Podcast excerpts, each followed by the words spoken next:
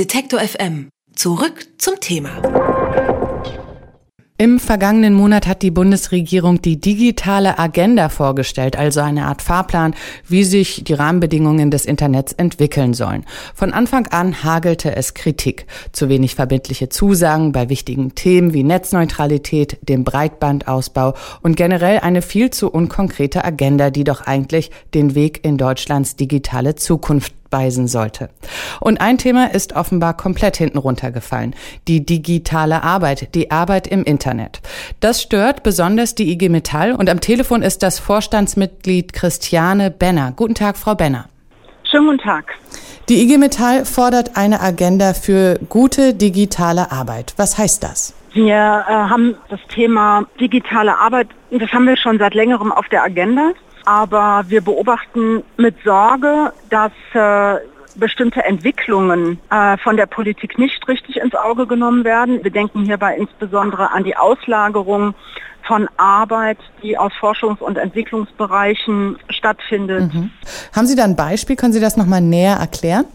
Ja, ich kann einfach ein Beispiel nennen. In den USA gibt es Local Motors, eine Internetplattform, die nur 100 feste Beschäftigte hat, aber 40.000 Entwickler hat, die sozusagen auf dieser Internetplattform arbeiten und auch Aufträge bearbeiten. Und ein großer Auftraggeber für Local Motors ist unter anderem die Firma BMW vielleicht um nochmal auf die digitale Agenda zurückzukommen. Wir sind sehr lange mit der Bundesregierung, mit den unterschiedlichen Ministerien im Gespräch gewesen und haben immer wieder auch auf den, darauf hingewiesen, dass es wichtig ist, die Beschäftigtenperspektive im Zuge des digitalen Wandels schärfer in den Blick zu nehmen. Und deswegen sind wir da schon etwas enttäuscht. Es sind Ansätze da drin, also immerhin kommt das Wort Beschäftigte drin vor in der digitalen Agenda, aber zum Schutze auch der Online-Beschäftigten muss das ausgeweitet werden. Hm.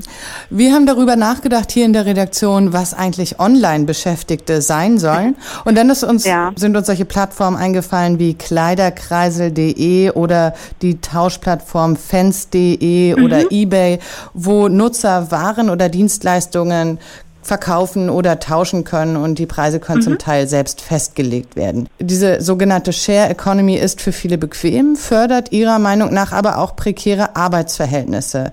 Wie das, weil man denkt ja eigentlich nicht, dass es sich hier um Haupteinnahmequellen von Leuten handelt. Ist das eine Fehleinschätzung? Um, ähm, erstmal möchte ich das da nochmal differenzieren. Ich beziehe mich ausschließlich auf Paid Crowdsourcing. Also ich rede wirklich von der Arbeit, die dann von Auftraggebern an Intermediäre, an Crowdsourcing-Plattformen gegeben wird, auf denen Crowdsources ihre Arbeit erbringen und dafür, wenn es gut geht, entlohnt werden. Also ich rede jetzt wirklich von äh, diesen kommerziellen Modellen. Also meinen wir Clickworker? Ist, genau, ich meine mhm. Clickworker oder meine Amazon Mechanical Turk. Also ja, gibt ja allein in Deutschland 40 bis 50 Plattformen darauf bezieht sich ganz stark unsere Kritik. Mir geht es sozusagen um den systematischen Missbrauch von Menschen, die dann für kleines Geld ihre Arbeitsleistung auf diesen Internetplattformen erbringen. Also das wäre mir einfach mhm. nochmal wichtig in der ja. Differenzierung. Ja, also Clickworker vielleicht für unsere Hörer nochmal, das sind Internetnutzer, die Aufgaben und Projekte für Firmen übernehmen, ohne genau. dabei festangestellt zu sein. In kurzer Zeit kann man von zu Hause aus da ein bisschen dazu verdienen, wenn man Glück hat, sagen Sie. Wieso sagen Sie, wenn man Glück hat? Kriegen die Leute manchmal ihr Weil, Geld nicht?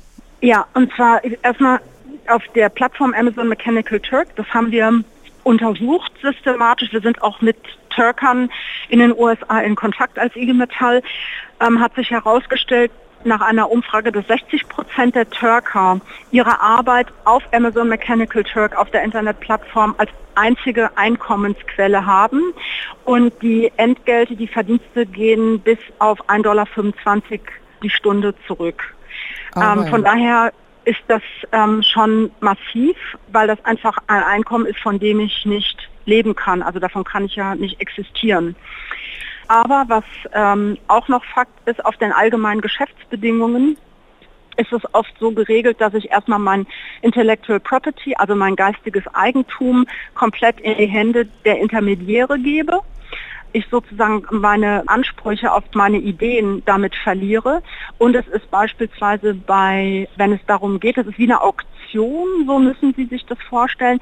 Wer bringt sozusagen vielleicht für einen Designwettbewerb die beste Idee? Mhm. Und dann wird aber auch wirklich nur die beste Idee bezahlt. Und die anderen ganzen Beiträge, die da gebracht worden sind, die werden überhaupt nicht vergütet. Aber die Ideen äh, für das Design beispielsweise werden trotzdem verwendet und weitergegeben, ohne dass der Clickworker, der Online-Beschäftigte dann dafür eine Vergütung erhält. Mhm. Und das ist aus unserer Sicht, aus Sicht der IG Metall äh, und auch unserer Juristen, ist so etwas sittenwidrig. Wir haben die ganzen AGBs untersucht und das wäre so ein ganz konkreter Hebel, wo wir auch anfangen könnten in Deutschland, wo auch durchaus die Politik einen Hebel haben könnte, zu sagen, hey, ihr müsst euch da so verhalten, dass es ein Vertragsverhältnis auf Augenhöhe ist.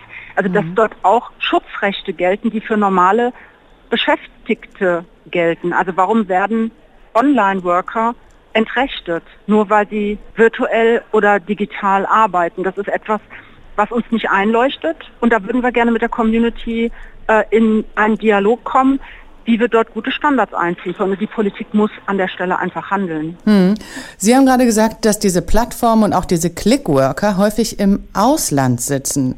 Welche Forderungen haben Sie denn zu diesen Leuten oder Firmen in Ihrer ähm, neuen Agenda? In der Tat, wenn ich Plattformen habe, die dann im Ausland sitzen, die dort ihren Geschäftssitz haben und ich dort nicht so starke Arbeitnehmerrechte habe wie beispielsweise in Deutschland dann wird die Geschichte natürlich schwieriger. Aber gibt es ja auch hoffnungsvolle Ansätze. Zum einen ähm, gibt es eine Art Bewegung der Türker, die ein Reputationssystem entwickelt haben, so dass Crowdsourcees, also die Auftragnehmer, ihre Auftraggeber bewerten können. Zum Beispiel zahlt der mich ohne Verzug. Ist das Ziel, was dort vorgegeben ist, ist das irgendwie realistisch, dass ich das in einer normalen Arbeitszeit überhaupt bewältigen kann? Oder habe ich so ein Riesenprojekt, dass ich echt bei meinen 1,25 die Stunde lande? Da habe ich eine klare Auftragslage. Und habe ich dann eine Möglichkeit, vielleicht meinen Auftraggeber zu kontaktieren und zu sagen, mir ist da was unklar. Wir haben oft die Situation, dass die Crowdsources dann Aufträge bearbeiten, ähm, das Ergebnis abgeben und es wird aber nicht approved. Das heißt, die, ähm, das wird nicht akzeptiert als Ergebnis und auch nicht bezahlt. Und dann habe ich wenig Möglichkeiten, das justiziabel zu machen und mir da meine Rechte einzufordern.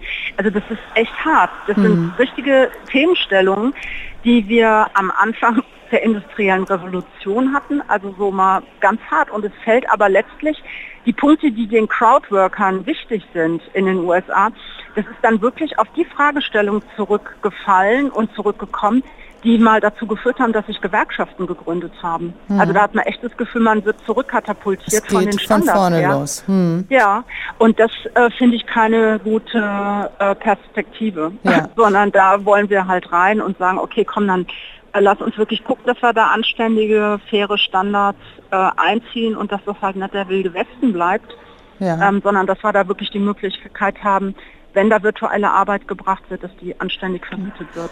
Vielleicht nochmal zurück nach Deutschland. In der digitalen ja. Agenda steht ja nicht viel zu digitaler Arbeit. Das haben Gewerkschaften auch schon bemängelt. Ist vielleicht auch das Problem, dass die Gewerkschaften und andere ähm, Interessensgruppen das verpennt haben, hier frühzeitig auf Probleme aufmerksam zu machen? Hm, wir sind, naja, wie soll ich das sagen? Wir haben einfach eine neue Dimension durch das ganze Themenfeld Informatisierung und Digitalisierung. Das sind schon neue Formen, die sich jetzt beispielsweise gerade durch Crowdworking, die sich ja ergeben. Und das sind Sachen, die sind ja systematisch am Entstehen. Das heißt, ich glaube, der, der Peak, der ist überhaupt noch nicht erreicht. Von mhm. daher glaube ich, dass wir da sehr früh sind mhm. an dieser Stelle. Aber also ich glaube, die Dimension, wie sich das wirklich auf Arbeitswelt auswirkt, dass Digitalisierung totalitär ist, dass das nicht nur auf Gesellschaft Einfluss hat, sondern auch auf die Arbeitswelt. Da sind wir noch am Anfang einer Debatte. Deswegen mhm. mache ich da auch niemandem irgendwie Vorwürfe. Aber ähm, ich meine, wir wollen ja das auch gestalten. Es geht wirklich darum, diese Potenziale, die da drin stecken, nicht kaputt zu machen, ja, indem das sozusagen überdreht wird. Danke, Frau Benner. Über die Agenda für digitale Arbeit habe ich mit Christine Benner gesprochen. Sie gehört zum geschäftsführenden Vorstand der IG Metall. Vielen Dank, Frau Benner. Bitteschön. Wiederhören. Alle Beiträge, Reportagen und Interviews können Sie jederzeit nachhören im Netz auf detektor.fm.